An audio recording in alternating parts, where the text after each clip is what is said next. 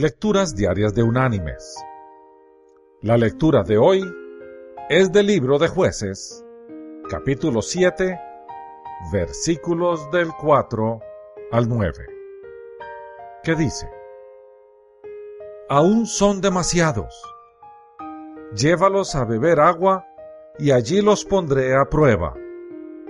Del que yo te diga, vaya éste contigo, irá contigo. Pero de cualquiera que yo te diga, que éste no vaya contigo, el tal no irá. Entonces Gedeón llevó al pueblo a las aguas, y Jehová le dijo, A cualquiera que lama las aguas con la lengua, como lo hace el perro, lo pondrás aparte, y lo mismo harás con cualquiera que doble sus rodillas para beber.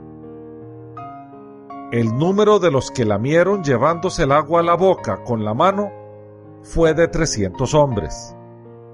El resto del pueblo dobló sus rodillas para beber las aguas. Entonces Jehová dijo a Gedeón, Con estos trescientos hombres que lamieron el agua, os salvaré, y entregaré a los madianitas en tus manos. Váyase toda la demás gente, cada uno a su lugar. Habiendo tomado provisiones para el pueblo y sus trompetas, envió a todos los israelitas, cada uno a su tienda, y retuvo aquellos trescientos hombres. El campamento de Madián le quedaba abajo, en el valle.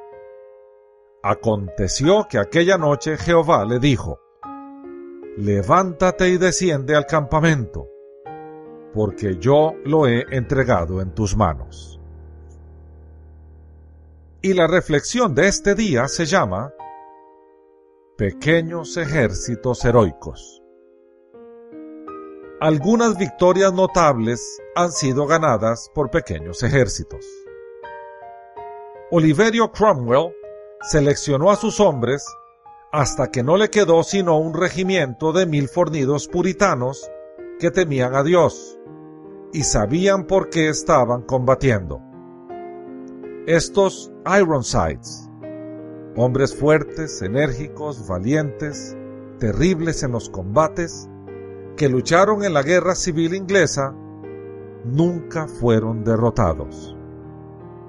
Garibaldi, el héroe italiano, con mil hombres escogidos salió de Génova por la noche, eludió a la flota, fue a Sicilia derrotó a un ejército de diez mil y en tres meses libertó de la opresión a la isla de Sicilia. Leonidas y sus 300 espartanos en el año 480 a.C.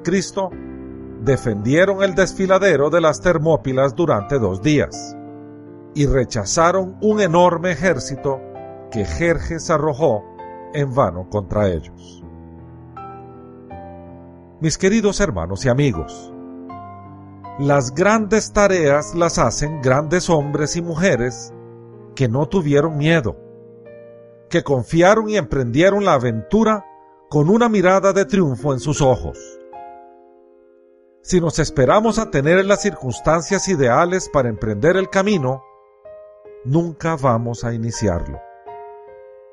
Enfrentemos los grandes retos con la mirada puesta en aquel que nos da anticipadamente la victoria en la batalla.